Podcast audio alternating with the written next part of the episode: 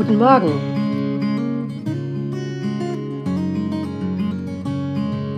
Zuversichtlich in den Tag.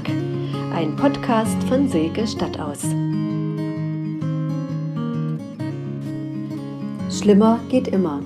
Dieser Ausspruch ist mir in den letzten Wochen öfter einmal über die Lippen gekommen. Erst die Unwissenheit über das Coronavirus, dann ein Lockdown nach dem anderen mit allen mehr oder weniger katastrophalen Auswirkungen – die Wirtschaft geht so langsam den Bach runter und zigtausend Menschen sterben mit oder durch dieses schlimme Virus, ganz zu schweigen vom überlasteten Gesundheitswesen. Schlimmer geht immer. Stimmt. Mir fallen Berichte meiner Eltern ein. Während ihrer Jugend tobte der Zweite Weltkrieg. Keine unbeschwerten Partys, keine Urlaube, nicht mal Handy und soziale Medien. Ihr Schulalltag ist geprägt von der Hoffnung, heil nach Hause zu kommen.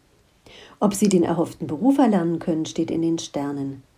Keine Regierung sorgt sich um Ausgleichszahlungen für Gewerbetreibende oder um die psychische Stabilität der traumatisierten Jugendlichen.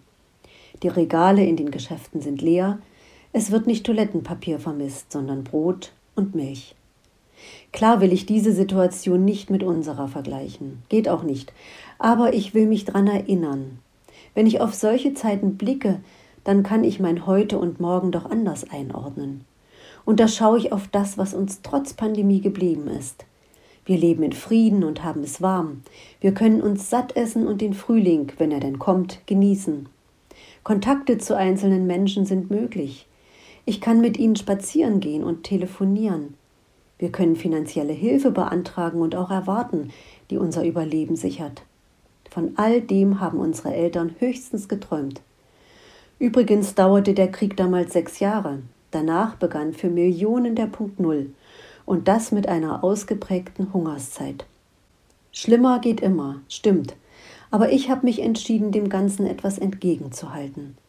Ich setze meine vermeintliche Not ins Verhältnis zur weltweiten, weitaus größeren und spüre Dankbarkeit. Ich traue mich dem anderen trotz Maske und Abstand wieder offen zu begegnen selbst wenn er eine andere Überzeugung hat, und spüre den Reichtum, der plötzlich entsteht, wenn er es auch tut.